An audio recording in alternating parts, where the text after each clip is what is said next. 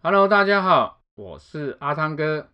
欢迎收听阿汤哥连锁店经营狂想曲。我们今天要跟大家分享的主题是关于啊，当我们在客诉的这个处理的时候，我们发现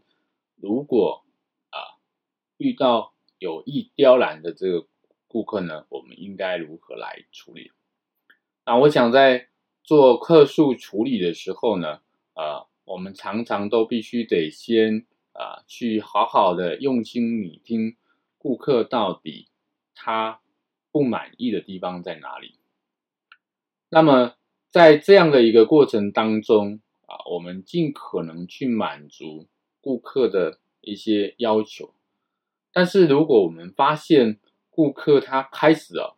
啊，也许情绪当下呃比较。开始做一些可能为难的一些、呃、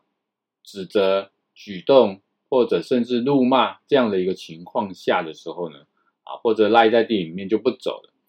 像这样的情况下，呃，门市人员遇到的时候呢，你第一时间就请你先啊冷静下来，不要跟顾客起冲突，然后呢，你去找比较资深或者比较高阶的这个。主管人员来去处理。那么，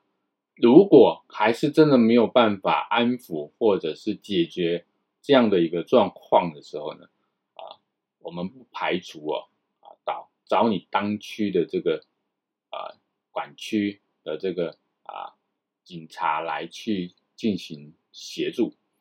啊，如果你是在百货卖场呢，你就可以找。这个楼管，那，或者是啊，楼管如果再没有办法处理，就可以请高层，甚至发现他真的是啊有点问题，都可以请保全来进行这样的一个处理。